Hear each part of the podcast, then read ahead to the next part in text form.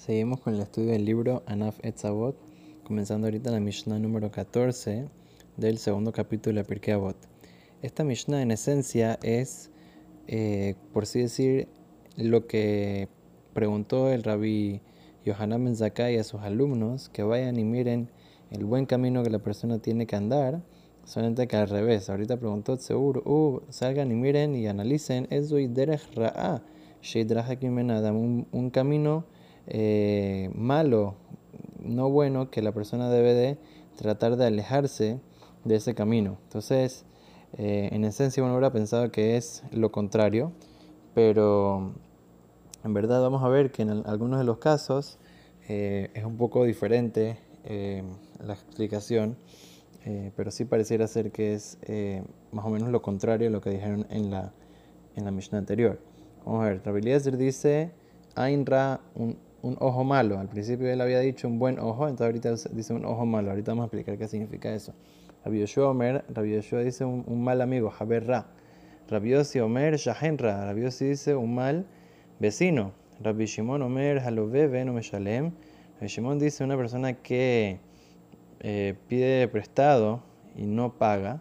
Ejada lo ve mina Adam, que lo ve mina Makom. Dice que una persona que no no paga, es como que si pide prestado de Dios y no le paga, ¿cómo así?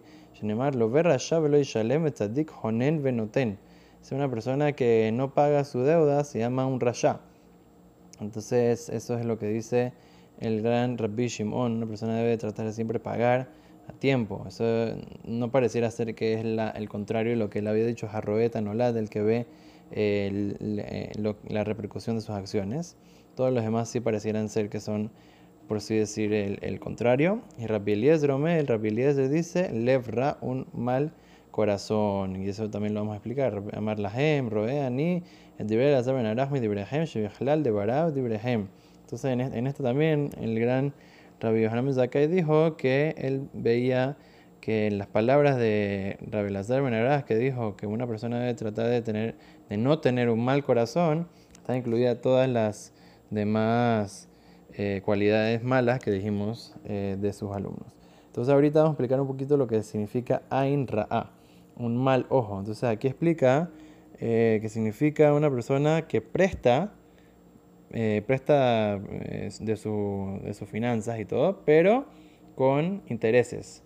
una persona tiene una prohibición de la Torah, de que una persona puede prestar con intereses, al menos que sea de una manera permitida con Eterisca, pero así nada más la persona tiene que tener mucho cuidado de no, de no agarrar sobre eh, intereses y no dar intereses, o sea, no eh, cobrar intereses a los demás. Es un, pecado de la Torah. Dice una persona que, que, pide, que presta con intereses, entonces esa persona no tiene eh, Metim, cuando todos nosotros, el pueblo de Israel, tenemos eh, fe absoluta, como traen en los libros, de que cuando llega el Mashiach va a haber Tehiyat Metim, los muertos van a revivir. Pero una persona que presta con intereses así, con, de la forma prohibida, esa persona no, no regresa en Tehiyat Metim. Como dice que hay un cuento interesante, que una vez había una persona que siempre eh, él prestaba con intereses y también nunca daba nada de acá y no ayudaba nada a la comunidad. Entonces cuando falleció le, querían cobrar el, el, lugar donde lo iban a enterrar a los hijos, le iban a cobrar mucho más de lo que le cobraban normalmente a la gente. Entonces los hijos se pusieron bravos y lo llevaron a, llevaron a la gente de la comunidad a donde el jefe del, del país y le dijeron, ¿cómo así? Que nos vas a cobrar más a nosotros que a otra gente, ¿por qué? Eso no es justicia.